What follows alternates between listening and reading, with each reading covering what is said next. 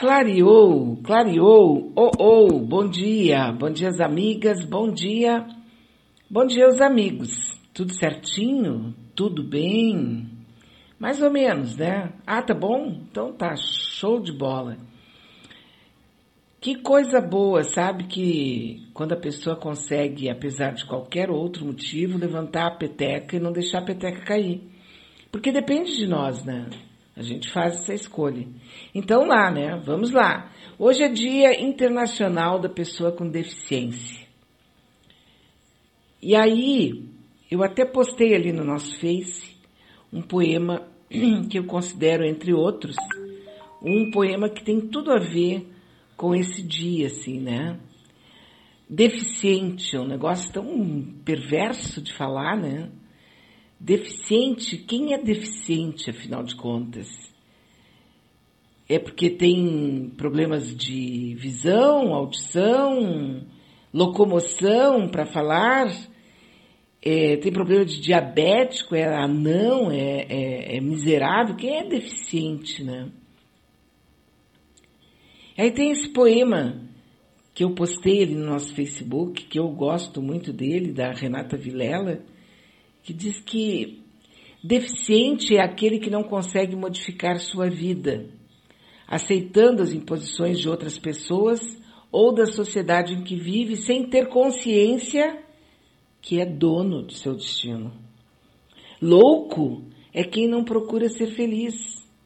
Cego é aquele que não vê seu próximo morrer de frio, de fome, de miséria.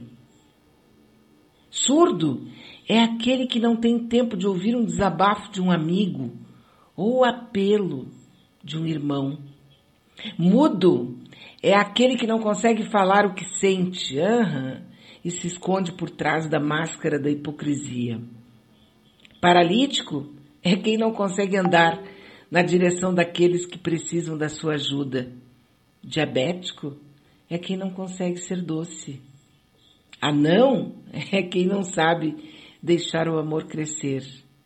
E miserável? Ah, somos todos que não conseguimos falar com Deus. Show, né? Muito bom, muito bom.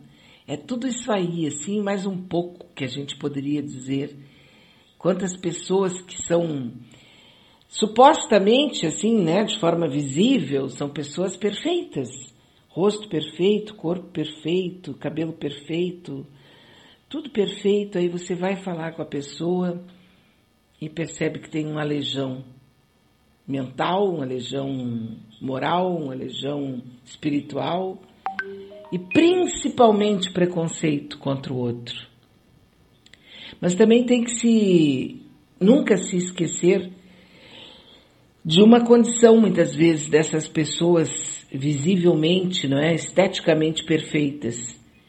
Dizem, eu não sei, que essas pessoas sofrem muita rejeição e que são muito solitárias.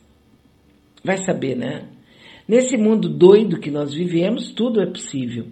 Então, antes de dizermos isso, aquilo, aquele outro, vamos pensar apenas em espalhar o amor aí, né? Cada um com a sua medida, cada um com o seu tempo, cada um com o seu jeito, fazendo e espalhando amor do jeito que dá. Tem gente que espalha abraçando, fazendo juras de amor e com palavras românticas e etc. Tem gente que não diz nada, mas que o coração está ali, repleto de amor. Né? Então, antes de ficarmos olhando para ver como é que Fulano ama, como é que Beltrano consegue e ele não consegue, parece tão distante, para de pensar no que, que os outros sentem e sinta como é que tu sente. Como é que tu está espalhando o amor? Como é que tu está conseguindo passar por isso? Ontem eu postei lá no nosso Facebook uma das tantas coisas que eu vejo no Twitter, principalmente, e aquilo ali eu achei demais da conta, daí eu postei realmente, né? Um louva-a-Deus no retrovisor de um carro. E o dono do carro, alguém do carro, enfim, não sei exatamente quem, é, levou água para o louva-a-Deus beber. Um bichinho minúsculo. E ele meteu as patinhas ali dentro daquela tampinha de garrafa que estava com água e depois ele abaixou a cabecinha e começou a beber água ali, depois levantou, limpou um pouco o rosto, o rosto, a fuça, a cara, não sei como é que a gente chama, e aquele louva-a-Deus tão pequenininho, tão, tão assim, tão, tão, né? E, e a gente que sabe que o, o planeta, e especialmente o ser humano, está avançando, e nós estamos avançando. Eu sei que parece que não, eu sei que parece que a gente está num mundo cada vez pior e blá blá blá blá blá blá. dá para ver, dá para a gente fazer também esse, esse, essa fala, né? É, das coisas trágicas e horrorosas que a gente vê acontecer. Mas nós estamos avançando. Olha que a ciência já está declarando alguns animais com consciência e dando para eles uma condição de é, assim quase seres humanos, entendeu? Não é uma coisa maluca? Um grupo chamado é, Declaração de Cambridge, que é um, um trabalho que eles estão fazendo, que ele não é só deles, né? Mas, por exemplo, os animais, muitos animais, animais não humanos, porque sim, vamos lembrar sempre que nós, aqui, né, esse bichinho aqui de duas patas, é, nós somos, somos animais. Antes de qualquer outra coisa, uh, ser humano é um animal. Bem, mas os animais não humanos, como por exemplo mamíferos e aves e vários outros, incluindo aí o polvo, detalhe, também possuem as faculdades neurológicas que geram consciência. E agora eles estão estudando isso. Aliás, a consciência animal tem sido pesquisada ativamente há mais de 100 anos. O delicado tema da consciência animal envolve três dimensões a cognição, a autoconsciência e a ciência, que eu até sugeriria, se você me permite, que se você tiver um tempinho aí, vai atrás para ler a respeito da ciência. S, S de, de sol, né? S, E, N, aí ciência, sem ciência. Vai dar uma conferida nisso. É um tema mais do que apaixonante, mas também assim, ó, te deixa meio tensa. Exatamente por causa da nossa relação com os animais, que é uma relação de uso, né? Nós temos uma relação de uso e consumo. E aí, se de repente nós chegarmos à conclusão de que esses animais têm uma consciência, uma ciência, têm cognição, têm autoconsciência, é, vai ser duro, né? Lembrar de tantos anos que nós consumimos ali com muito gosto e prazer a carne, né? Desses animais. Mas é um outro papo, não é agora, não quero ficar me sentindo mal agora, né? Mas na verdade esse processo está avançando por quê? Porque é assim que tá, é assim que é a história nossa aqui no planeta. A gente vai avançando de processo em processo. Quanta coisa não acontecia, quanta coisa não se, não se, não se acreditava, quanta coisa não se percebia, e hoje com a ciência a gente já sabe, né? Eu até separei aqui, não sei onde é que foi que eu botei, deixa eu ver aqui, onde é que tá.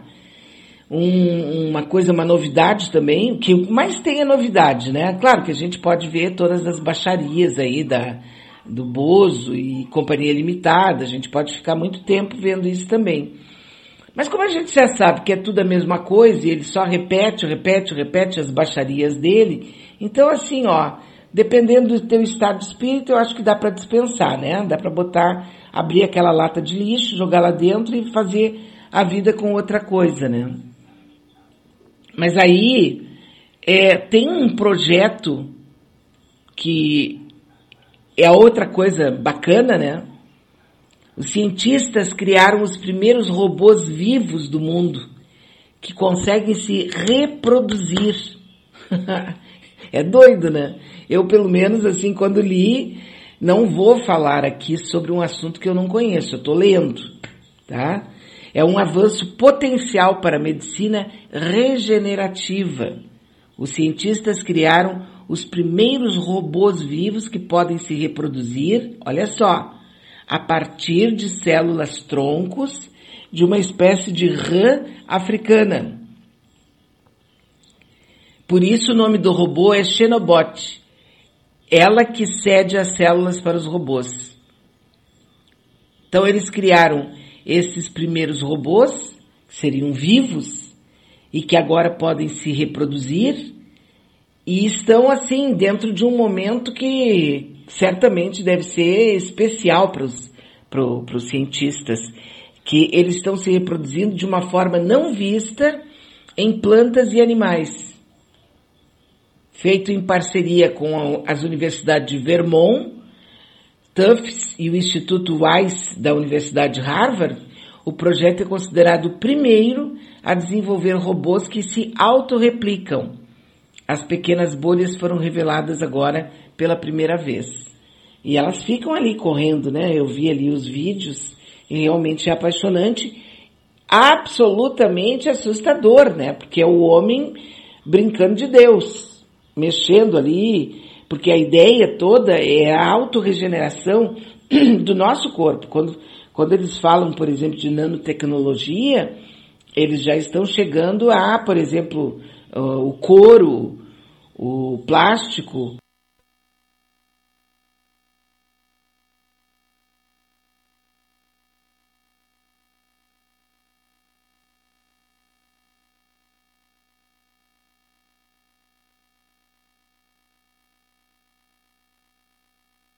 é, que terminou ali, se rasgou e aí coloca determinada coisa e ele se auto-regenera. Aquilo que a gente já viu nos filmes desses seres fantásticos, é eles mostrando que isso é possível. Hum. Existe método e os, ser, os cientistas humanos estão trabalhando em cima disso e nós vamos chegar a esse ponto. Até lá a gente vai ter que passar pelas baixarias políticas, até lá a gente vai, sabe, não, não tem saída. O mundo perfeito, cara, não existe. Tem que botar isso na cabeça, assim, né? Ah, mas tu está falando nisso, mas tem criança passando fome. Exatamente. Nós estamos nesse vendaval nós estamos dentro desse verdadeiro. É uma loucura que está acontecendo. Por quê? Porque é muita coisa ao mesmo tempo e um detalhe muito interessante que não pode ser esquecido, né? Nunca antes na história desse planeta a gente teve tanto acesso à informação como nós temos hoje. Compreende? Então eu sei de todas as coisas que estão acontecendo nesse mundo caótico que nós estamos vivendo econômico, social, financeiro, é, de todos os, em, em, todos os segmentos, né? Ontem o Brasil entrou, por exemplo, em recessão, tecnicamente falando. Aí a, a maioria que está nos ouvindo aqui, que está comigo, vai dizer, tá e daí? Tá e daí nada, né? Porque a gente já está mesmo numa recessão ferrada e já faz tempo. Mas agora é tecnicamente no sentido assim amplo da palavra. Eu não sei exatamente o que, que os loucos lá vão fazer com isso, eu acho que nada, porque o governo não tem projeto, o governo não tem estrutura, o governo não tem nada, né? Nós estamos à deriva.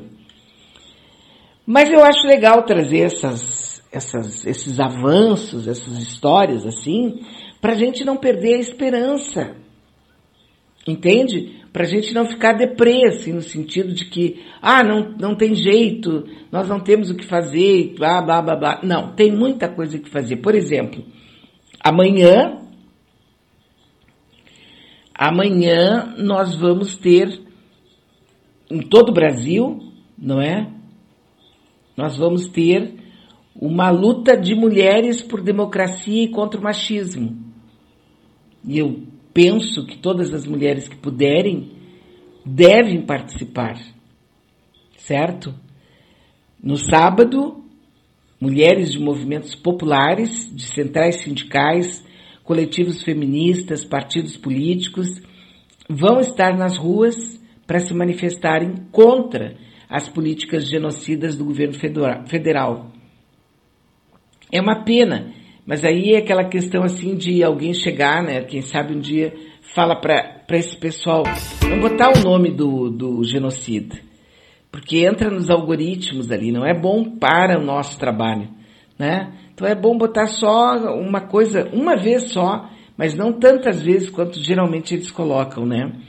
Os movimentos estão convocando a população a lutar contra o machismo, o racismo, a LGBTfobia e a misoginia.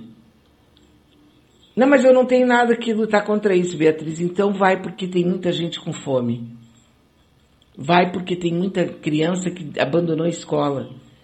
Vai porque tu é um ser humano. Mesmo assim não quer ir, então vai para aquele lugar. Pronto, faz o que tu quiser da tua vida. Agora, se puder, pelo amor de Deus, participa. Porque isso, além de ter o engajamento de numeração, quer dizer, número de pessoas na, na rua, tem a energia. E essa energia, gente, ela muda muita coisa. Entendeu? Então, a gente sabe o que, que esse governicho aí, a partir do Temer, desde o golpe contra Dilma, eles desmontaram todas as políticas públicas. E sim, quem é que vai desmentir isso? Ninguém, né? Ninguém vai desmentir o desmonte absoluto das políticas públicas. Então, hoje, com certeza, nós temos essa consciência e amanhã, sábado, dia 4, nós vamos ver o povo, as mulheres saindo na rua para fazerem essas manifestações. Confesso para vocês que eu não sei aqui em Porto Alegre ainda qual é o endereço, qual é o lugar aonde vai, vai acontecer esse, essa manifestação. Mas tudo me leva a crer que será ali na usina do gasômetro, naquela naquela região ali da usina do gasômetro, e se não me engano, é, será às 16 horas. Se alguém já tiver esses detalhes, por favor, passa para mim aqui, para que a gente possa dividir com os amigos e com as amigas, né? Me parece que é às 16 horas lá na, na usina, ali na região da usina do gasômetro, né? O importante é que se você puder, participe. Vá lá. Coloque a sua energia. Passa para as amigas, convida duas, três amigas e vai até lá. Com máscara, né, minha filha? Pelo amor de Deus. é só a única coisa que nós temos que fazer. Eu estava agora de manhã, mais cedo, lendo um pouco dos noticiários lá da, da África do Sul, de Moçambique, para ver exatamente como é que está esse lance da Omicron, né? Se tem muitos mortos, se tem muita gente e tal. E não, não tem eles ainda não conseguem falar sobre a letalidade dessa cepa, desse transmissor aí do Covid. Não dá ainda para dizer, olha, realmente é o caos agora de novo. Não dá. Até porque a discussão toda está em cima de o quanto as vacinas já existentes são eh, positivas, né? São realmente importantes para poder colocar e para poder uh, iniciar essa outra cepa, né, essa variante aí da, da Covid que eh, estão dizendo que nasceu, né, surgiu lá na África do Sul, mas já tem controvérsias a respeito disso. Né? O que temos aí é que ainda continuam os países fechados. Para quem eh, chega ou, ou quer ir para lá e tal, está fechado, ninguém pode fazer isso, né? Então, gente, hoje é sexta-feira, dia 13 de dezembro do ano de 2021. O dia está muito bonito. Começou de novo com um céu muito lindo, com um nascer do sol espetacular, lindíssimo, maravilhoso. E só tem coisa boa, né? Eu ontem à noite, eu estava aqui tendo que é, fazer assim, é, colocar no ar um, um, um, dos nossos programas aqui, o programa do Jair Poçan, que ele colocou no, face, no, no YouTube, mas eu transmiti pela rádio, né? Então eu estava aqui atucanado e tal, e daqui a pouco começou o podcast do Lula. O podcast do Lula, que foi assim, absolutamente fantástico, meu Deus do céu. Eu devo dizer para vocês que não tenho palavras para falar sobre o Lula. O Lula não é uma pessoa comum, uma pessoa é, simplesmente um líder. Ah, ele é um líder. Não é. Tem mais ali. Só que eu não vou aqui ficar pensando nem falando, deixa eu só sentir, porque isso faz uma diferença extraordinária, né? O cara falou a linguagem do povo. O cara contou as suas histórias mais bizarras. Ele falou, ele contou, ele estava à vontade, conversando com aqueles dois rapazes que eu não sabia é, que, que tem essa penetração toda junto a essa camada da população que acompanha o trabalho deles. Então eu não vou nem questionar, nem falar, nem pensar a respeito deles, porque eu realmente, infelizmente, né, tenho que admitir aqui a minha ignorância a respeito dos dois. Os dois praticamente não fizeram perguntas para o Lula. Eles estavam assim querendo ouvir o Lula.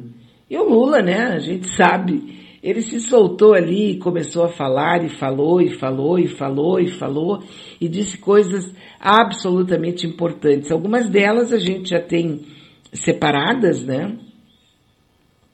Eu vou destacar uma, porque um dos rapazes perguntou se pobre poderia comer camarão. Sabe aquela, aquele problema que aconteceu, né? Com Wagner Moura, que foi num, num jantar, no lançamento de alguma coisa lá do, do, do movimento do Sem Teto lá em São Paulo, e tinha um jantar lá, um, uma, uma quentinha para todo mundo, e o Wagner Moura foi comer a quentinha e fotografia aqui, fotografia ali. Alguém viu que numa das, na quentinha do Wagner Moura tinha camarão. Aí foi um can... mas como? Quer dizer que lá o movimento sem teto, pessoal comendo camarão, como é que pode, né? Aí o rapaz ali do Podipá perguntou pro Lula se pobre poderia comer é, camarão.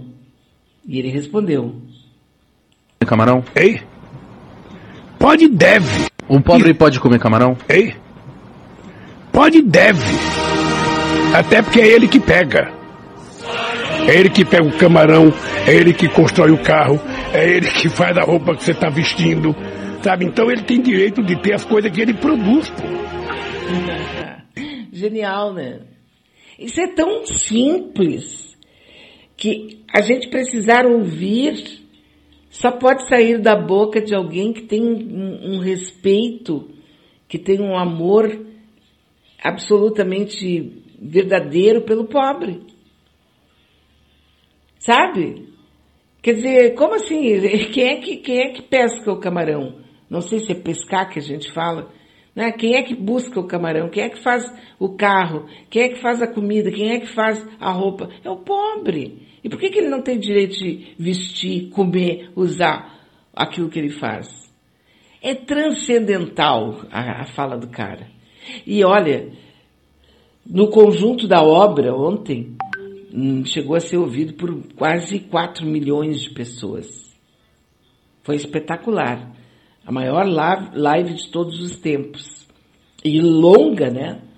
porque terminou ali por volta das 10h40, por aí, começou às 7 e terminou às 10h40, 10h44, por aí, 45 terminou a live, porque eu estava ouvindo o tempo inteiro, não é? A comunicação do Lula, porque ele fala com a alma, né?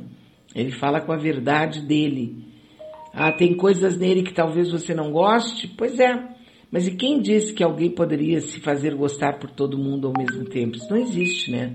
A toda unanimidade, inclusive, dizem que é burra. Então, se muita gente gosta de alguma coisa, tem gente que não gosta. Pronto, está resolvido o problema.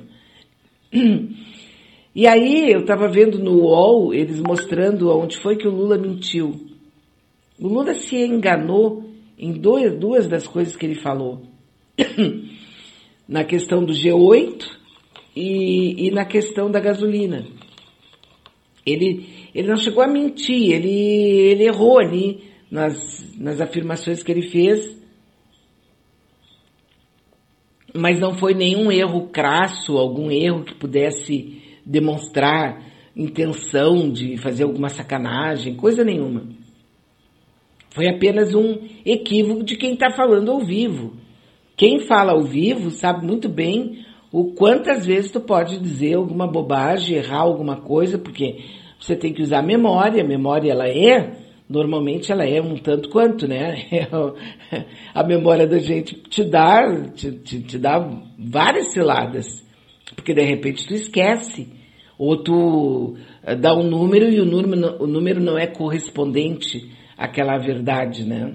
Mas, de um modo geral, ele ficou três horas praticamente e o, o, o UOL conseguiu pegar três uh, inverdades, assim, quer dizer, erros ali que ele cometeu. E nada grave. Pelo contrário, eram coisas que qualquer pessoa poderia se equivocar, mentir. Não era uma mentira, ah, eu vou mentir, eu vou sair de casa, vou botar uma roupa bem bonita, vou lá conversar com aqueles dois rapazes lá e vou mentir para eles. Ninguém fez isso, né? Mas realmente assim, ó, é sensacional, né? A gente ouvir e ver aquele cara falando daquele jeito que ele falou, mostrando para as pessoas que sim, é possível, que o Brasil tem jeito, que é possível fazer, que é possível colocar alguém para melhorar as condições que nós estamos vivendo hoje, que são absolutamente insuportáveis, né? Porque todo mundo sabe que é insuportável. Todo mundo está careca de saber que nós vivemos uma situação que não dá mais para segurar. Tá difícil, não é? Tá difícil. Daí, eu quero mostrar para vocês uma outra coisa que eu também fiquei, assim, ó, fiquei muito feliz, porque existe um problema que está muito particular e atinge um número X de adolescentes e jovens que fizeram empréstimo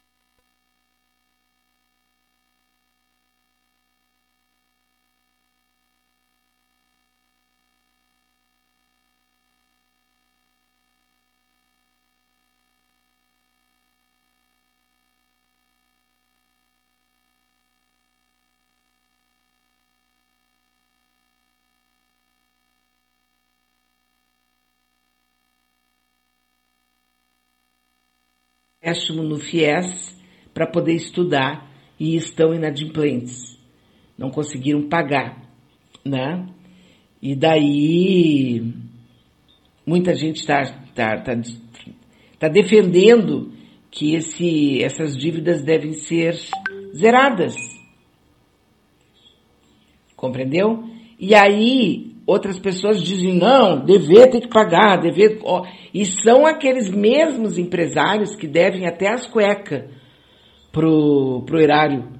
Porque não pagam isso, não pagam aquilo, mas aí botam ali, não, tem que pagar. O pobre tem que pagar tudo. Agora, eles são inadimplentes, eles são é, sonegadores e não pagam, né?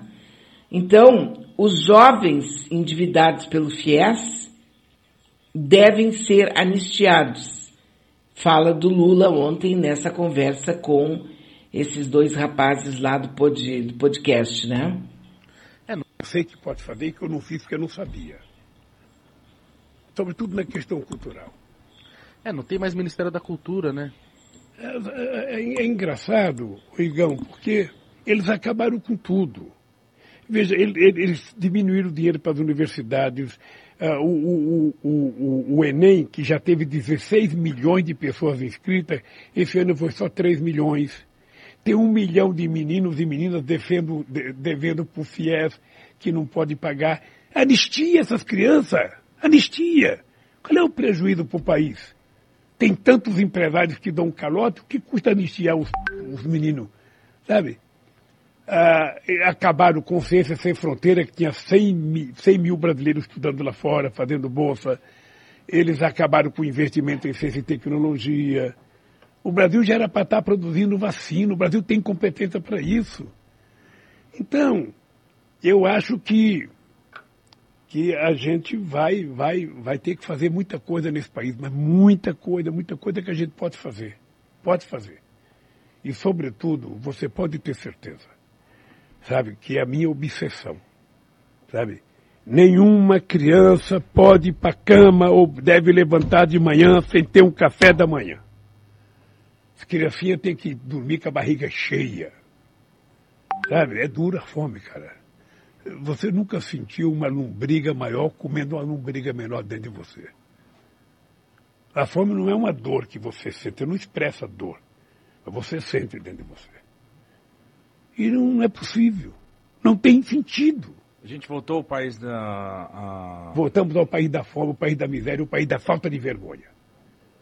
Eu, eu dizia sempre o seguinte: a seca é um fenômeno da natureza. A morte por conta da seca é irresponsabilidade de governo. É possível. Mitico pode ter certeza como. Não sei se você tem fé, se você é um homem Muito, que crê. muito. Sabe, eu tenho muita fé. Eu posso dizer, é possível. É possível. Sabe, a gente resolver o problema do Brasil. E só vai resolver se a gente colocar o pobre no lugar. O pobre tem que participar. Tem que ter a fatia do pobre. Você vai fazer o orçamento. Você sabe como é que faz o orçamento? Como é que Ô, faz? Mitico? Não. O orçamento é o seguinte, você junta o teu pessoal lá da, da economia, eles fazem uma avaliação de tudo que pode arrecadar, é uma estimativa. Nós podemos arrecadar tanto, tanto com base na arrecadação do ano anterior, nós vamos arrecadar tantos bilhões. Daqueles tantos bilhões você tem os compromissos e você vai fazer o orçamento. O que, que vai para os militares, o que, que vai para a diplomacia, o que, que vai para o planejamento, o que, que vai para a saúde, o que vai para a educação. E não sobra um item para os pobres. Ah, não sobra um item, assim, nós vamos, esse aqui é para os pobres. Esse aqui é para fazer casa para o pobre. Como é que não pode fazer casa se eu tive coragem de fazer o Minha Casa Minha Vida e fazer 4 milhões de casa? E pode fazer mais. Então, é o seguinte, você só cuida do pobre se você governar com o coração. Se você tiver sentimento, se você tiver fraternidade, se você tiver solidariedade. Fantástico, né? O podcast in- integral, né? Eu postei ali no nosso Facebook, se você quiser, não, não precisa pesquisar e nem procurar, tá ali no nosso Facebook, você pode ouvir agora no final de semana que está chegando, né? Hoje é sexta-feira. Vale a pena, vale a pena. né? Porque tem o que dizer, tem o que fazer, tem história, tem conteúdo. E vale a pena, por isso que nós estamos aí. Eu tenho certeza que você, como eu, está na mesma situação, né? Nós estamos fazendo campanha, sim, pelo Lula. E ontem eu até comentei com algumas pessoas ali, eu estou radical nesse sentido, porque eu não vejo outro nome. Já não via antes, mas hoje vejo menos ainda. Né? O fulano, Beltrano, Ciclano, não, não tem. O nome é esse. E esse podcast aqui mostrou o seguinte: a rapaziada, a gurizada, tá assistindo. Eles estão percebendo, porque essa gurizada não passou as necessidades. Eles, esse pessoal que está aí com 16, com 20 e poucos anos, eles viveram o tempo, a era do Lula. Eles não viveram vendo os pais passando fome e não ter dinheiro para pegar o ônibus e não ter. Não, eles viram os pais comprando um carrinho, como conseguindo comprar uma casa, conseguindo comprar uma geladeira. Eles viram os pais fazendo um churrasquinho no final de semana. Eles podiam ir com a mãe comprar um, um, um como é o nome daquilo? Um iogurte, né? No, no, no supermercado. Eles podiam. é, então agora essas crianças Ontem mesmo eu estava no centro ali, fui fazer, não interessa o que, daqui a pouco eu já conto os detalhes, né? Eu estava no centro, estava esperando um, um, um, carro e passou um gurizinho cheio de balinha. A senhora quer comprar bala? Eu não queria comprar bala, né? Não queria. Ele olhou para mim e disse, ô oh, vizinha, é só um real. Aí eu digo, tá, então tá, me dá aqui, né? Aí peguei dois reais na bolsa e, e peguei um, uma balinha dele. Disse, não, não, a outra não quero. Ah, tia, legal, legal, porque eu tenho que levar dinheiro para casa, tá, tia? E saiu rindo. Aquela criança ali, ela tá na pior das situações que o mundo pode oferecer para ela. Ela tá exposta, ela tá fragilizada, ela tá, ela, ali ela é uma presa fácil para todos os tipos de barbaridades que podem acontecer num mundo cruel e perigoso como é o nosso. Mas ele estava sorridente. Ele queria vender as balinhas dele. Ele ia para casa. Depois um gurizinho que estava vendo que ele ainda não chegou naquela fase, na terceira fase, antes da pior de todas. Porque essas crianças, elas querem levar dinheirinho para casa, como muitas crianças que nós conhecemos lá no passado viviam, até a chegada do presidente Lula no governo junto com o Partido dos Trabalhadores que fez acordos, claro que fez acordos. Como é que tu vai fazer um programa de governo e conseguir fazer alguma coisa nesse raio desse país, com 8 milhões de quilômetros quadrados, com uma costa impressionante, com uma, uma, uma costa né, de mar impressionante, uma fronteira seca impressionante, com, com, sabe, com regiões completamente diferentes umas das outras. Como é que tu acha que vai conseguir fazer sem fazer acordos. Não tem como fazer. E aí, agora mesmo está a discussão aí se ele vai ter ou não vai ter, se vai se, eh, se vai ser o Alckmin, o vice dele, se não vai ser. Cara, eu não tô nem aí se vai ser o Alckmin, se vai ser o Benjamin, se vai ser o, o Perilim Pimpim, compreendeu? Eu vou votar no Lula, no projeto dele. Se alguém me trouxer alguém que tenha capacidade, que já tenha comprovadamente feito alguma coisa, de fato, não apenas em projeto, aí pode ser até que eu troque de opinião até outubro do ano que vem. Tem muito tempo ainda, né? Não sei nem se eu vou estar vivo quando chegar lá. Entende? Mas nesse momento, tô radical, radical, radical, radical. Não quer, não vota. Agora não vem encher meus pacová aqui. Porque para mim ele é a única resposta que nós temos agora. E eu até acho que isso é um, nós somos egoístas com relação a ele. É egoísmo nosso. Porque pegar esse país desmontado, esfacelado, que esses canalhas fizeram, vai ser osso. Nem é carne de pescoço, é osso mesmo. Difícil e que vai ter todo um conjunto de canalhas que estão aí nas rádios, nos jornais, nas revistas, estão dentro da, da Marinha, do Exército, da Aeronáutica, não são todos, mas eles estão lá e têm poder.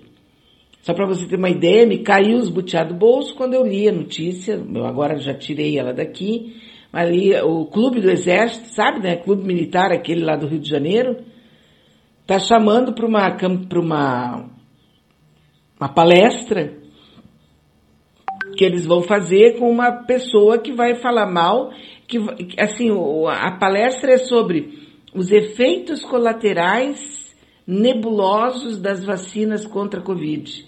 Tem cabimento um negócio desse? Não era de pegar aquela velharada lá toda e jogar dentro de, um, de uma banheira com, com com qualquer coisa lá para ver se eles ficam um tempo revivendo um pouco de amor da vida. Como é que pode ser tão boçal assim? E quem é que paga aquilo lá? Somos nós. Por quê? Porque somos nós que pagamos os salários e os proventos daquela velharada doida lá. Irresponsáveis. Parece o, o, o Bacamarte, né? Até perguntei, será que o diretor lá é o Bacamarte? Para quem não sabe, a história da Casa Verde, do Machado de Assis, é bem interessante, valia a pena uma leitura. Quer dizer, é uma doideira o negócio. E eles, eles ficam ali, sabe? Ah, porque eu sou general. Não, eu sou coronel. Eu sou não sei o quê. Vai pro diabo que te carregue. Vai lavar uma louça. Vai cuidar dos netos. Sabe? Vai limpar o azulejo. Ah, por favor, aí fazer uma reunião colocar uma pessoa para fazer um, uma palestra para dizer quais são os efeitos colaterais né, da, das vacinas contra a Covid. Só dando mesmo uma surra de relho na bunda dessa gente, né? E deixar atrás da porta durante uns 20 dias pensando. Não é possível, é impossível isso, é inacreditável isso, sabe? Mas enfim, né? O negócio é esse. As coisas são como são. Então é isso, né? Tem tanto empresário que dá calote, por que, que não pode anistiar os meninos do FIES? Mas é, cai de maduro, compreende?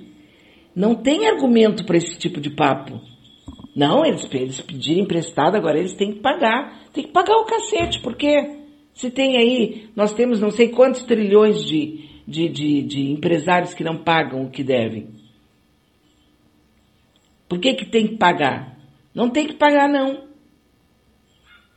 Tem que tirar desses aí que não pagam. Tem lá o não sei o que, tira dele. Não interessa. Tem que pagar. Ora bolas, aí o pobre tem que pagar sim, porque a gente não tem nem como não pagar, né? Quando tu vai lá pegar um quilo de arroz, tu já tá, já estão te, já estão te pegando a parte que cabe lá para o Estado, tu não tem nem como é, correr atrás, né? Correr atrás. Deixa eu mandar aqui um abraço pro pessoal do Galo, né? Que realmente foi bacana o que aconteceu ontem, o Clube Atlético Mineiro, e 50 anos depois voltou a ser campeão do Brasil. Show de bola, né? Parabéns aí à torcida do Galo no Rio. E também um, um no Rio porque eles, eles jogaram lá, né? E também um abraço aí para a torcida do Grêmio que ontem fez bonito aí, né? Tava bonito o negócio ali. Saiu, quer dizer, saiu do terror, terror, terror, terror das últimas semanas. Tem ainda alguma coisa, né?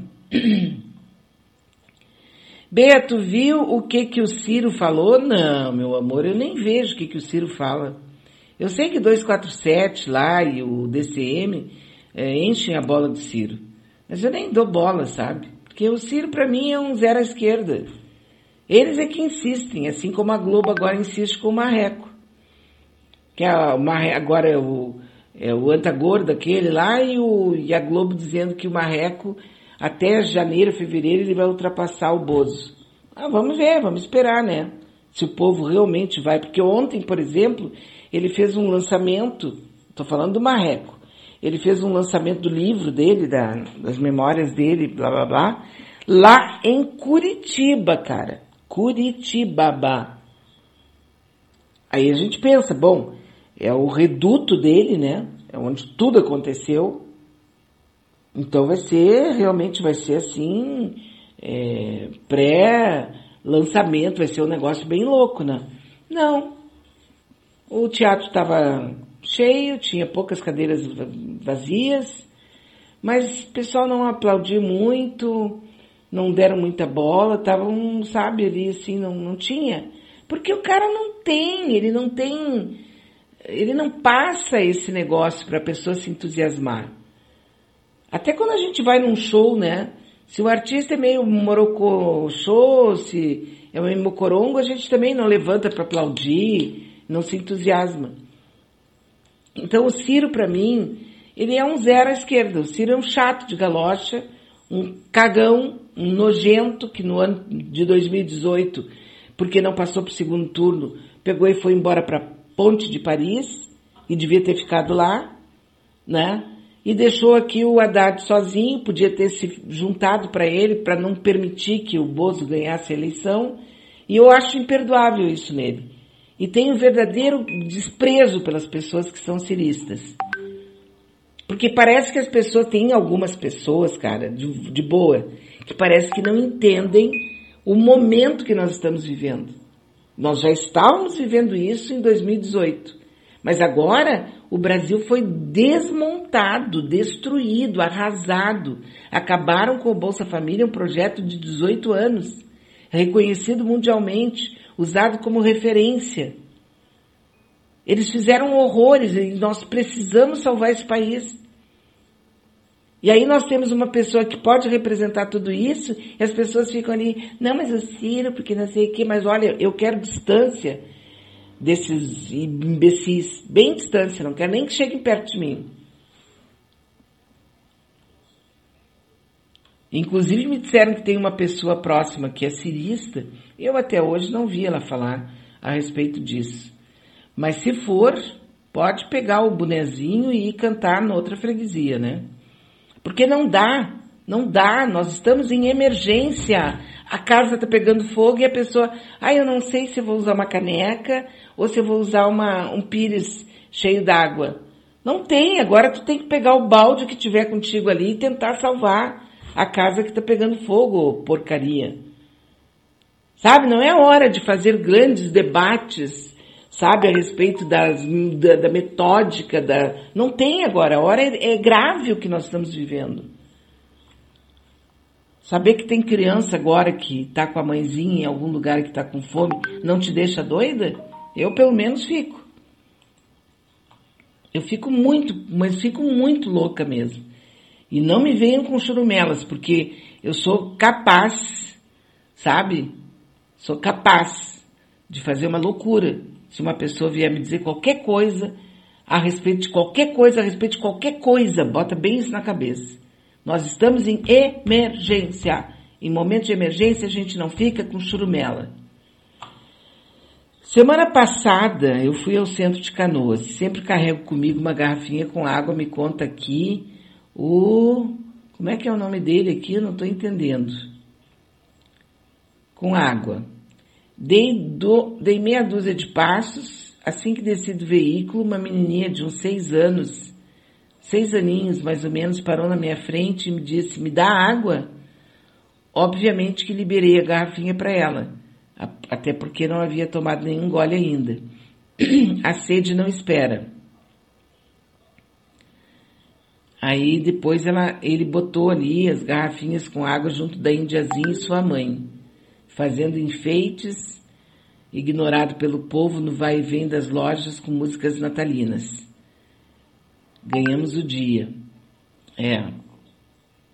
A sede não espera. O Lula ontem nesse podcast ele contou que ele quando era criança ele foi buscar, ele buscava água num lugar na seca lá do Nordeste que os, o gado ia até esse pequeno lugar onde, onde, tinha ainda alguma coisa de água. Então ali as, as, as vacas já tinham feito xixi e tal, estavam ali, os outros animais também, e eles vinham e disputavam aquela água embarrada com os animais.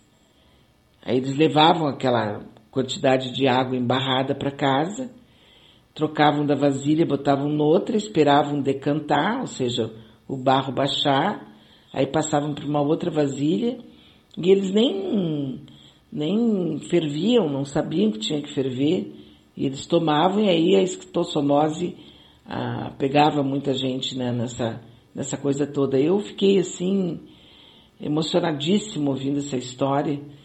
E eu me lembro que eu vivi uma situação assim na rua também, que eu fui dar um. Foi uma coisa até que me serviu muito de lição. No centro da cidade, eu tinha comprado um, como é o nome daquilo? Aquilo que tem leite, tem um doce de leite dentro, churros, né? O nome daquilo. Eu, no, no ímpeto, junto com uma outra amiga, eu comprei. Ela comprou churros, eu comprei o meu também. Mas eu realmente não estava muito à vontade para comer. Aí tinha um senhor sentado no chão assim, e eu fui toda metida, né, a, a samaritana, e perguntei para ele se ele queria os churros. Ele olhou para mim, cheguei e disse: Não, eu quero é água. Sabe quando a pessoa te dá um soco no estômago assim? Eu digo: Hã? O que, que você falou? Esse eu quero água. Eu digo: Como assim o senhor quer água? Sabe? Uma coisa tão absoluta, tão inédita para mim. Ele no centro, ele cheio de bares, cheio de lugares e tal. Aí a minha amiga foi conversar com ele, ele disse, não, é que não deixam a gente chegar em lugar nenhum. Eu tô com sede.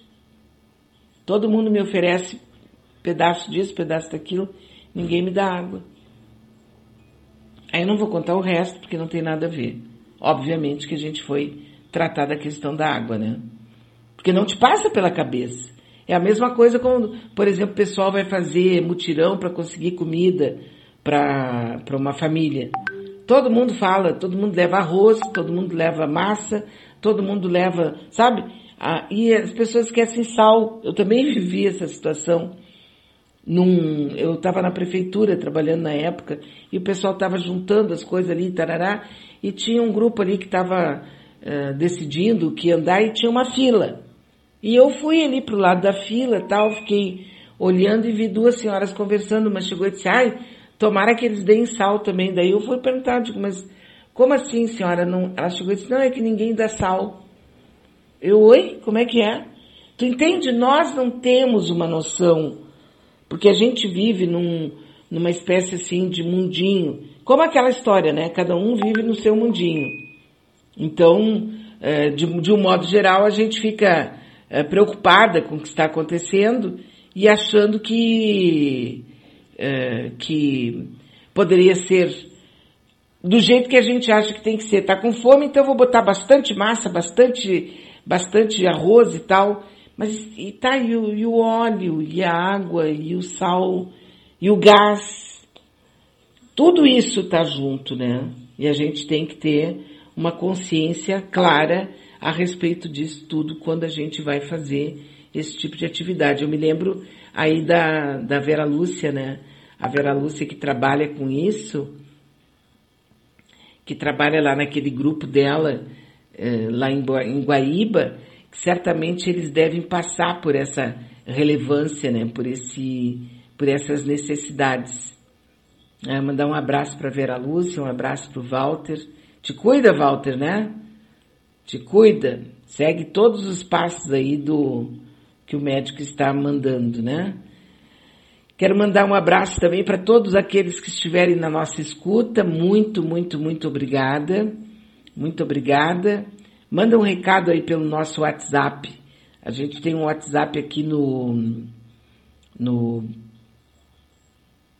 nosso, né? 51 é o nosso código de área e o número é 986877340. 986877340. É isso aí. É isso mesmo, né? Aí o nosso amigo deu uma sacola econômica e oito garrafinhas com água para essa criancinha. Não, é, porque assim, ó, muita gente diz, ah, então não dá comida, tem que ensinar a pescar. E outra coisa que tem que mandar essa pessoa para aquele lugar, sabe? Só tem que fazer o que eu geralmente faço. Eu digo, não perguntei a tua opinião. Eu já disse isso para muita gente, sabe? Tá fazendo uma coisa para uma pessoa, a pessoa, não, mas isso não deve ser feito porque tem, digo só um pouquinho, eu perguntei a tua opinião, não, né? Então circula. Cai fora. A Beatriz, tu é muito estúpida. Tu acha? Sabe? Porque o que, que tu vai dizer para uma pessoa que tu está vendo que tu está ajudando alguém que está com fome, que está precisando, e a pessoa vem te dar lição de moral? Olha, não vem que não tem, né? Não vem que não tem, porque olha, essa pessoa, ela está te desrespeitando quando ela está dando lição de moral. Desrespeitando, e simplesmente assim, né? É. Ontem a Laura saiu de casa com a máquina fotográfica e voltou com isso. O cotidiano, o invisível aos teus olhos. Que coisa, né? Meu Deus do céu. Eu não consigo abrir aqui, sabe?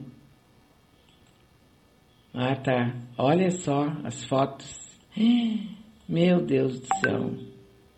Ainda o Lula contou, né, no podcast é, é, que mostraram um homem de 90 anos morando na rua.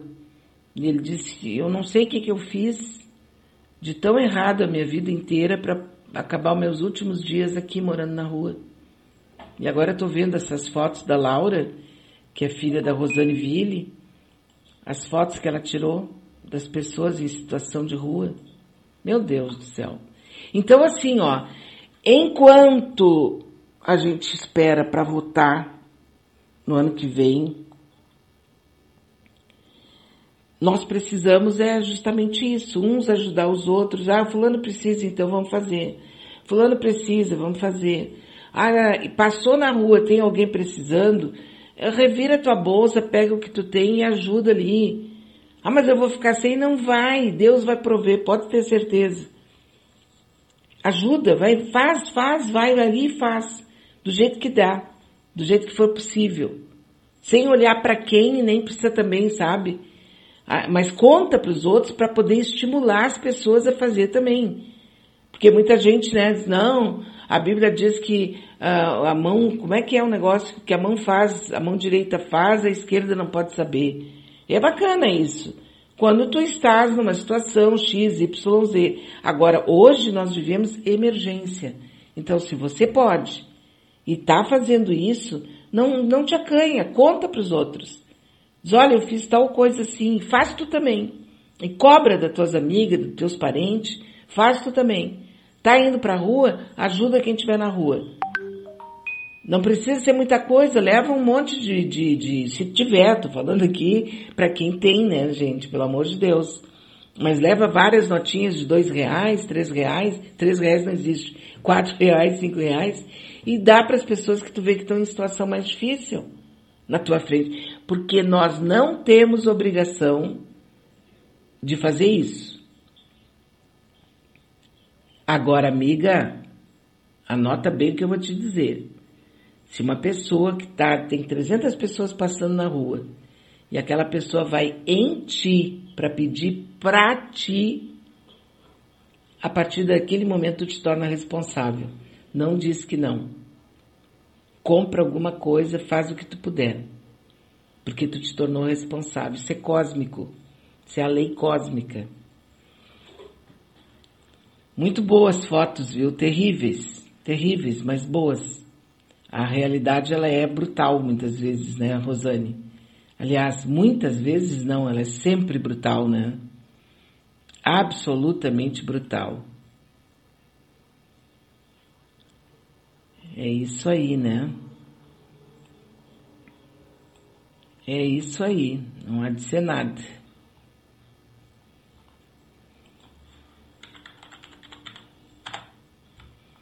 Seguimos em frente. Bom, vamos lá então, né? Olha só tudo que nós temos aqui. O nosso WhatsApp está liberado para sua participação. 986877340. Você participa, fica comigo aqui até as 10 e meia. Às 10 e meia chega ele, né? Vai chegar aqui o nosso querido Oscar Henrique Cardoso. Sempre cheio de emoção, energia e fé na vida, fé no homem, fé no que virá. Até porque ele sabe, né?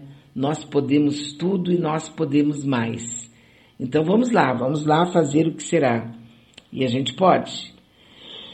Pelo menos cinco municípios do litoral norte anunciaram que não vão realizar shows de ano novo. Tá? As prefeituras de Torres, Arroio do Sal, Capão da Canoa, Osório e Terra de Areia disseram que não vão fazer nada de virada do ano, ok? Então, não. Inclusive, por exemplo, Torres e Capão da Canoa, eles vão queimar fogos. Né? Eles vão fazer é, a queima de fogos. Mas só isso. Né? Aqui também, em Porto Alegre, eles não vão mais fazer a festa que iriam fazer ali na beira do. do é, na hora do Guaíba, ali no gasômetro, né? Não sei se vão fazer queima de fogos.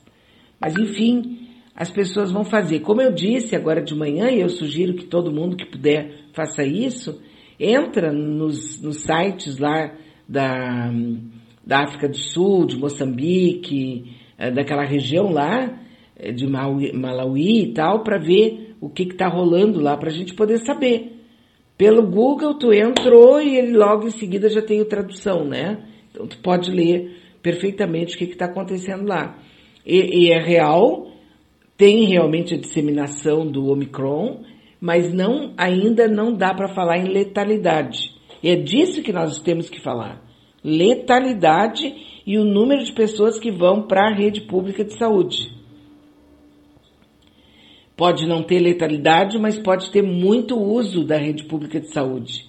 Por exemplo, os hospitais lotados. Né? Ah, tem 100 pessoas ali no hospital. Ah, 100 pessoas ou 98 pessoas vão sair vivas. Só que isso significa uma situação de crise na rede hospitalar. Mas não tem um número, uma letalidade, né? E vai ver se tu não tá com a tua vacina atrasada, né, criatura? Se tiver, vai correndo lá vacinar. Ontem lá na, na, naquela,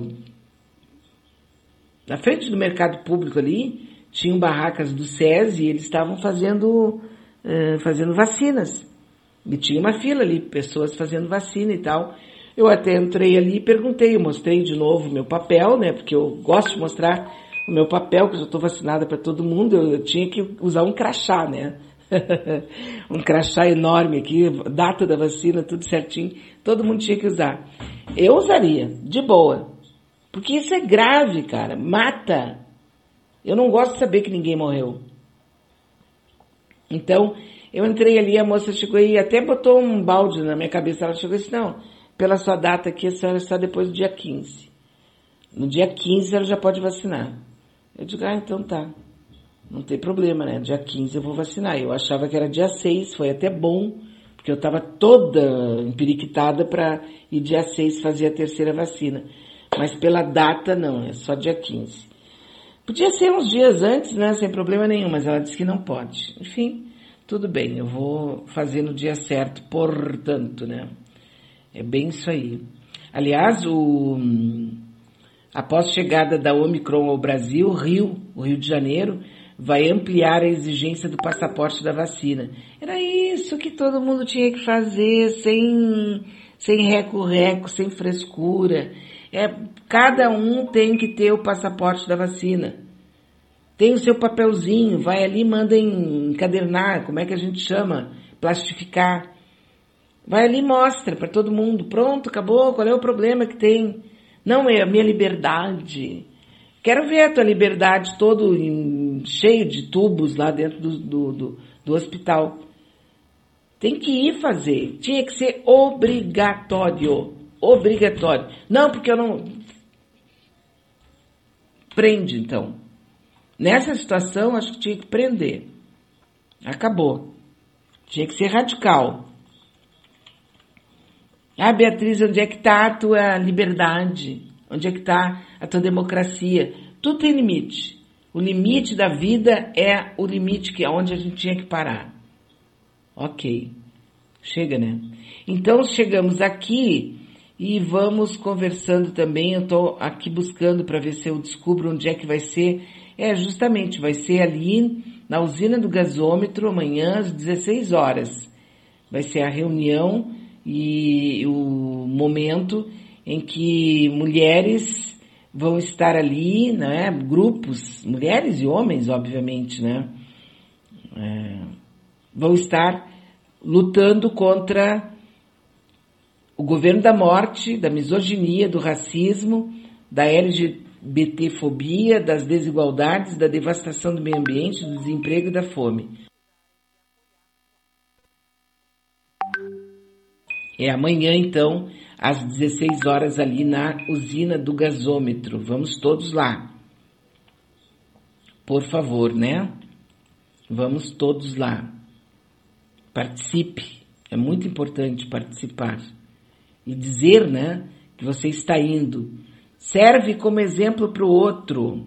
Compreendeu? A Lurdinha Sable está nos mandando aqui uma mensagem de voz. Ai, coisa boa. Vamos ouvi-la. Bom dia, Bea. Queria saber se tu tá a par das novidades, porque agora tem um novo site de namoros que chama-se Aristides. Aristinder. A... Aristinder. Tá, Bea? Divulga, divulga. E essa é uma fonte de, do Zé, José Simão que bolou essa. o Aristinder, barbaridade, né? Agora, essa história do Aristides aí, o pessoal tá brigando, ai, porque isso foi homofobia, vai te catar que homofobia, o cacete. É uma história que está desenterrada e que tem que desenterrar mesmo. Exatamente por uma pessoa que não respeita ninguém. Sabe? Enche aquela cara de morcego dele. Não, estou ofendendo os morcegos. Aliás, uma vez eu vi um morcego, a gente estava fazendo um, fazendo uma trilha, aí chegamos numa, numa caverna, assim, né? Não era uma caverna, nada de filme, mas era uma caverninha ali.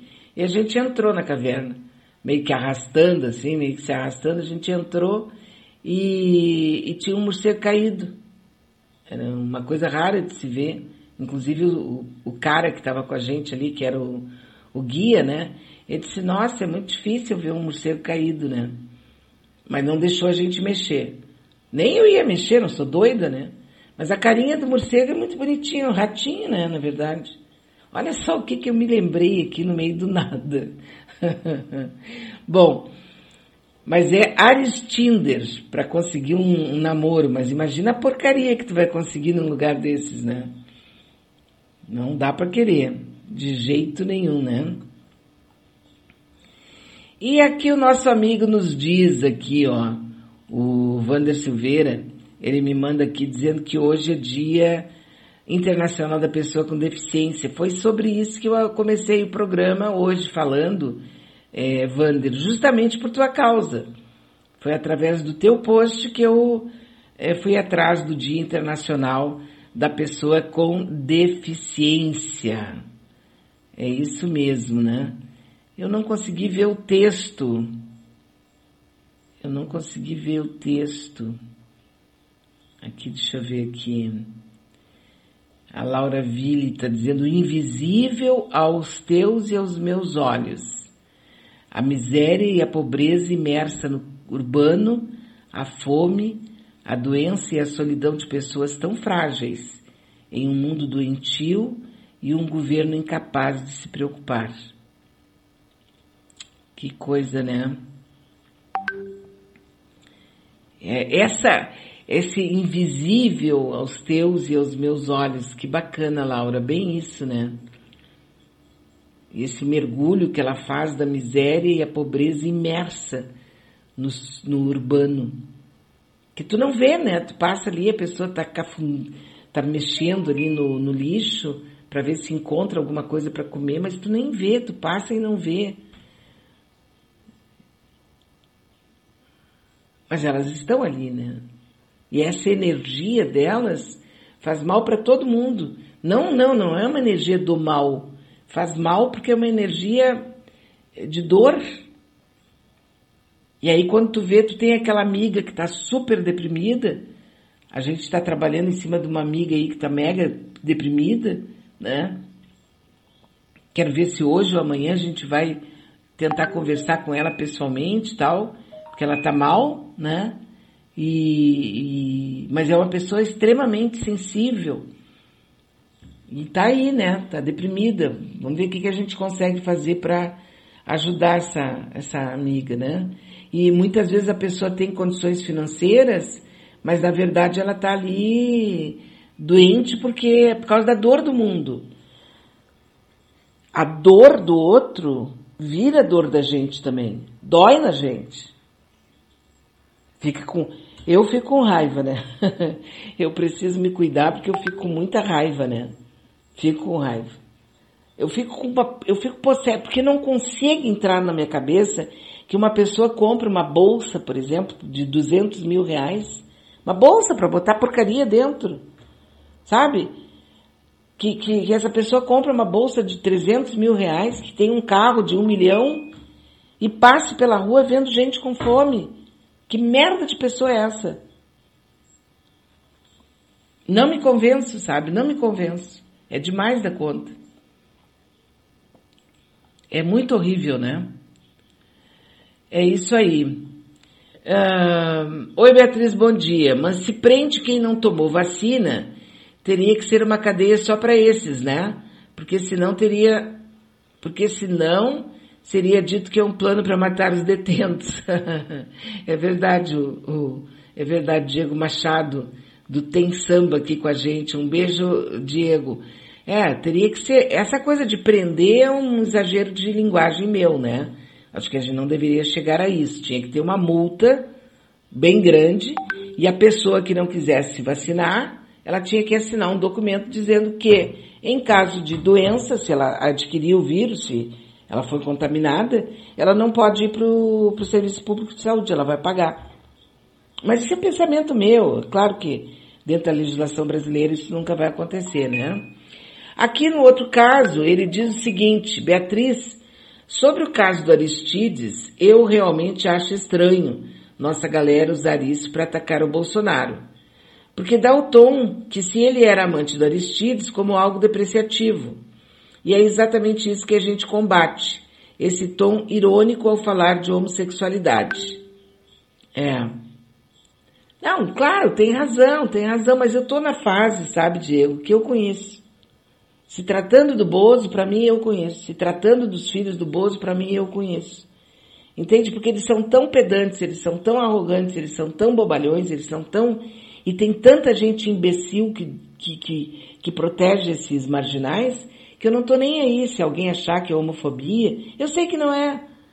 Entendeu? Eu sei que não é. Agora, ele tem que ser tratado assim, por quê? Porque ele passa o tempo todo, porque eu sou imexível, porque eu sou incomível, porque tem aquelas coisas que ele fala, entende? Então tem que mostrar que não, que teu passado está mostrando que tu não é tão incomível assim, meu filho. Sabe?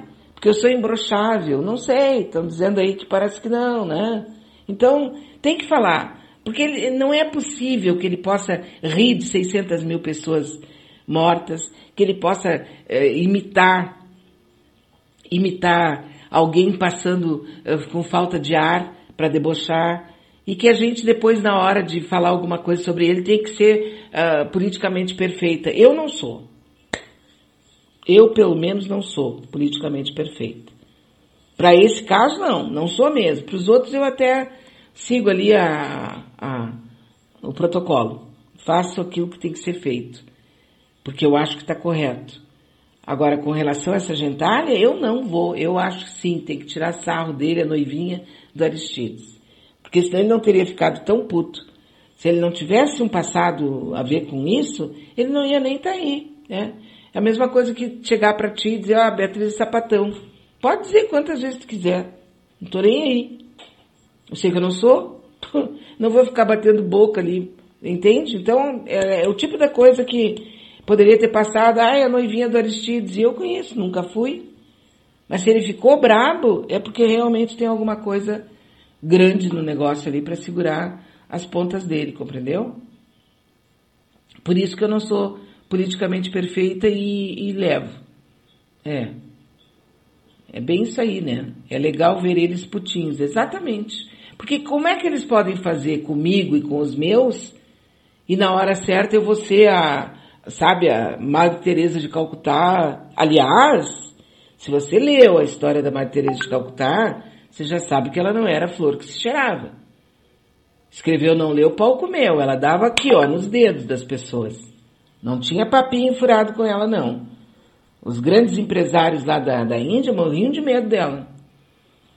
Não dá para ser assim, ai, coisa mais, ah, então tá, bate na outra face aqui. Não sou Jesus. Não tem nem vocação para ser. Meu lado cruela é absolutamente real. Não no dia a dia, né? Mas eu tô, faço o que eu posso. A Leia Leite. A Leia Leite vai conversar hoje no programa Horizontes com o Adriano Miura, fisioterapeuta especializado em gerontologia. Gerontologia é coisa de velho, né? É a velharia. Então tá. Vamos ver aqui porque ela está fazendo um convite. Ela está fazendo um convite para o programa de hoje. Vamos ouvi-la. Oi, bom dia. Bom dia, Beatriz. Bom dia a todos os queridos amigos da Rádio Web Manaua. Programa Horizontes, hoje, sexta-feira, às 15 horas. O mal do século XXI. Você sabe qual é? Com o fisioterapeuta e gerontólogo Adriano Miura. Perguntas tipo: ah, o que é o essencial na vida? Perdi o sentido da vida. Existe propósito?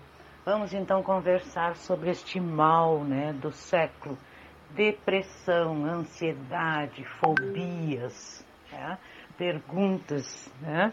Ah, o sentido de vida, né? o propósito, o que é essencial para nós né? e como sair delas. Vamos conversar então com Adriano, Adriano Miura, fisioterapeuta e gerontólogo. Hoje conto com vocês mais uma vez, já agradeço antecipadamente a audiência. Tenho certeza que vocês vão estar lá comigo e com o Adriano. Até mais, 15 horas, programa Horizontes. Grande. Beijo. Olha só, sabe que é, gerontologia não é aquela pessoa que trata só da questão dos velhos, geriatria, né? Porque a geriatria, ela trata especificamente sobre os aspectos físicos da saúde, do indivíduo idoso e blá blá blá, né? Agora, a gerontologia, ela trabalha na promoção de bem-estar. Então, ela vai ver ali as condições sociais, as condições psicológicas, as condições fisiológicas e até mesmo as espirituais. E tem um detalhe aí, fica tu sabendo, né? Não sei qual é a tua idade, mas é, tu vai ficar velho. A não ser que tu morra antes. Se tu não morrer antes, tu vai ficar vovô, vovó, vai ficar bem velhinho, ai, vai ficar com dificuldades, vai ficar com a pele enrugada, vai ficar é, todo estressado e tal.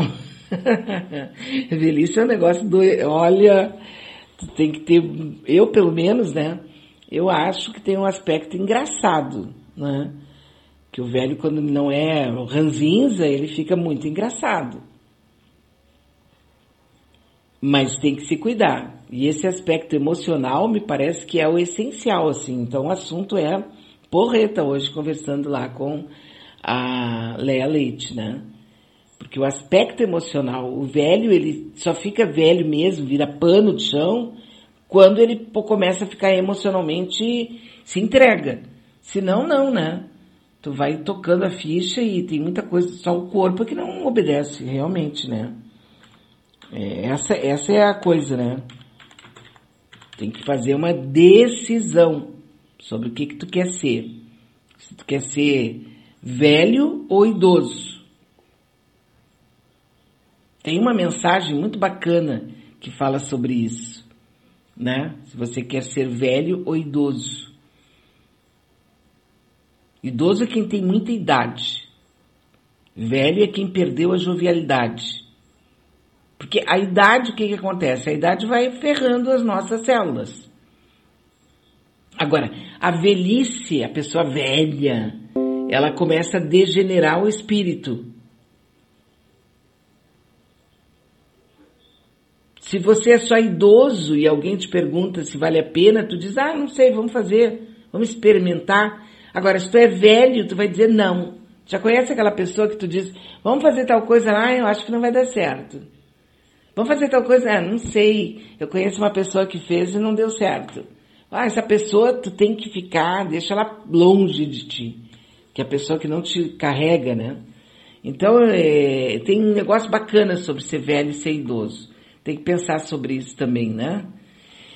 que mais que nós temos aqui? Parará, parará. Olha aqui, ó. A Daniela Castro está nos mandando aqui uma mensagem. Vamos ouvi-la. Oi, Beatriz, voltei aqui. E sobre o Lula e fazer parcerias, fazer alianças, é, é, deve ser o mais necessário para se vencer uma guerra e para se crescer. Imagina nós aqui, vamos usar nós, nosso exemplo da rádio. Se a gente não fizesse as alianças, as parcerias lá acontecendo amanhã, o Brasil, a Rede Brasil Atual, um espaço plural, se não buscasse a Vera Galhardi, que trouxe aquele monte de gente, né? Isso são parcerias, são alianças para se ir, para conseguir avançar. Ah, mas o fulano é isso, o fulano é aquilo. Ah, isso não interessa. Interessa o que é, o, alcançar os nossos objetivos. E o do Lula é tirar o Brasil dessa situação, tá? Só para para frisar isso, tá? Um beijo. Um beijo. Isso aí mesmo, né? Grande, grande, grande, grande. O Jefferson diz que o Connect SUS, SUS, SUS, o Connect SUS, o app também ajuda na identificação. Aqui, para quem tomou o Janssen, não há protocolo para dose de reforço. E o Jefferson está no limbo da Janssen. Que coisa isso, né? Lá nos Estados Unidos eu acho que eles já estão dando reforço para Janssen também. Eu tenho a impressão que sim, né? É bem isso aí, né? Então tá, né? O... Aqui a, a Lúcia dos Santos também está me mandando aqui uma mensagem. Vamos ver, bom, ainda tem um tempinho aqui. Vamos ouvi-la. Bom dia, Beatriz. Bom dia, Manaus Alta. Sabe que ontem, escutando a entrevista do, do Lula, eu e a Carol, embriagadas com aquela maravilha, né, que é ouvir ele falando e, e pensando, né, realmente, como as pessoas às vezes dizem assim, ah, dão, dão, uh, dão para os pobres uh, uma cesta básica, dão para os pobres não sei o quê, dão para os pobres o, o, esse Bolsa Família para eles comprarem TV, né? Então, é muito triste, sabe, Beatriz, a gente ter esse pensamento assim ainda. Por que, que uma pessoa pobre não pode ter uma TV? Né? Por que, que uma pessoa pobre não pode ter um celular? Por que, que o pobre tem que ser miserável? Por que, que o pobre não tem que ter direito a nada? Por que, que o pobre tem que morrer, morrer, ganhar um salário assim de merda, que nem a gente ganha, desculpa a expressão, trabalhar às vezes o dia inteiro para ganhar o que uma pessoa compra num, num litro de num vinho. Entende? Porque eu, que às vezes eu trabalho o dia inteiro para ganhar 200 pila, 300 pila e a pessoa vai lá e compra um vinho de 500 reais. Que mundo é esse que a gente vive? E por que, que a gente não se une, não, se, não faz nada contra isso e ainda julga o nosso semelhante? Porque quem julga essas, essas pessoas não são os grandes ricos, porque eles nem sabem da nossa existência. São as classes médias que estão bem melhor hoje no governo Lula, mas nunca souberam valorizar isso. Isso é que me dá nojo, isso é que me irrita, sabe? Tem pessoas que enriqueceram no governo Lula e no governo Dilma. Eu digo enriqueceram, melhoraram bastante de vida, como eu. Eu, por exemplo, consegui comprar carro, consegui comprar moto no governo Dilma e Lula. E agora eu vou virar as costas. Eu, por exemplo, ganhei uma rescisão boa quando eu saí do meu emprego, graças a Dilma, porque ela me deu o fundo de garantia, senão eu sair com uma mão à frente e outra atrás. Eu saí só com meu décimo terceiro e o salário do mês, quando eu me aposentasse. Mas não, mas daí a Dilma foi lá e disse não, eu vou dar o, o, o fundo de garantia do empregado doméstico. E aí a Dilma saiu fora. Então, e aí as pessoas acham que isso está errado, que isso não pode acontecer. Mas o rico pode comprar um vinho de 500 reais, de mil, de não sei quanto, entende? E enquanto uma pessoa trabalha o mês todo, como trabalha nesses caixas do Zafari, Carrefour e coisa e tal, sendo humilhado para ganhar mil reais por mês. É um absurdo, é um absurdo total. E aí, assim, ó, as pessoas continuam errando, né? Porque nós não temos que falar mal do, do, do, achar que o, que o Lula é responsável por todas as coisas, por isso, por aquilo. Não, ele é uma pessoa só. Ele não pode fazer milagre. Né? Acho que agora não é hora de criticar nada, agora é hora de dar as mãos, se unir e vamos em frente. Nós queremos ele na presidência. Eu tenho certeza disso. Tenho certeza. Eu quero ele na presidência. E ponto. E ponto. Sabe? O resto tudo é encheção de saco. Sabe? O resto tudo é para incomodar. É, o resto tudo é para pessoa que a pessoa se revela realmente como ela é. Cheia de preconceitos em relação aos pobres, negros, gays, lésbicas. Porque sempre quando tu dá contra, qualquer coisa que tu falar contra o Lula, tu tá apoiando o Bolsonaro. Então, sabe? Te revela de uma vez, diz de onde tu vem, diz o que que tu quer, porque é muito melhor uma pessoa sincera do que uma pessoa hipócrita. Né, Beatriz? Bom dia para nós, vamos que vamos. Hoje estou trabalhando, então Uh, não posso ficar muito tempo mandando mensagem, vou mandar bem curtinha. Beijo, querida. Era isso que eu queria te falar ontem, porque eu estava assim muito, muito faceira, muito feliz, muito feliz ouvindo o Lula. A gente se sentou na cama, eu e a Carol, cada uma com seu celular, e botamos fone de ouvido e ficamos comentando e conversando. Como é bom ter uma filha que é de esquerda, né? Ficamos conversando, conversando, conversando e deu 10 horas e aí ele foi embora. Beijo, Beatriz, beijos, beijos, que maravilha. Tá bom então, tá bom, dá um beijão na Carol, coisa boa, né? Deve ser muito bom realmente viver essa experiência assim. Então tá, né? Eu vou colocar aqui o seu Fábio Klein, com quem eu conversei essa semana depois disso eu não falei mais com ele, mas vamos ouvi-lo também aqui que ele está mandando um, um, recado. E daqui a pouquinho o Oscar Henrique Cardoso está chegando aí, né? Cheio de energia. Vamos ouvir o Fábio. Bom dia, Beatriz. Bom dia, pessoal da Manaus, ouvintes da Manaus. Fábio Klein aqui. É, Beatriz, é, eu queria comentar uma coisa muito importante, até para alertar as pessoas, né? é, aqui no Rio de Janeiro, ou melhor, lá no, no, na cidade do Rio de Janeiro, está ah, tendo um surto de gripe muito forte, muito grande, uhum. muito grande. As, as UPAs estão lotadas, tem gente pelo chão, esperando atendimento e tal. Então é muito importante quem não se vacinou se vacinar, até para não precisar passar por esse, por esse, é, é, esse tumulto todo dentro do, do, dos, dos pronto atendimentos, né? Um monte de gente, essa aglomeração toda e tal. Né? A gente ainda, ainda estamos na pandemia, não podemos nos esquecer disso. Né? Sabemos que muita gente não se vacinou, enfim, né? é muito importante a gente, a gente é, é, é, evitar esse tipo de coisa. Né? Principalmente evitar a gripe, né? mas é, tem que tomar cuidado e usar máscara cada vez mais. Agora, então, mais ainda, né? agora são duas coisas né? que, que, que vão, vão nos obrigar a usar a, a máscara. E quem não se vacinou, procurar se vacinar porque o bicho está pegando, tá bom?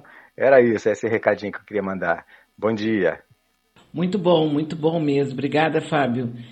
É, fica ligado e usa máscara, cara. Pô, qual é o problema? Eu pergunto, tá certo que tu é uma pessoa muito bonita, tem os lábios lindos, tem um nariz magnífico e tal, mas ele pode continuar lindo, magnífico, bonito, vivo, né?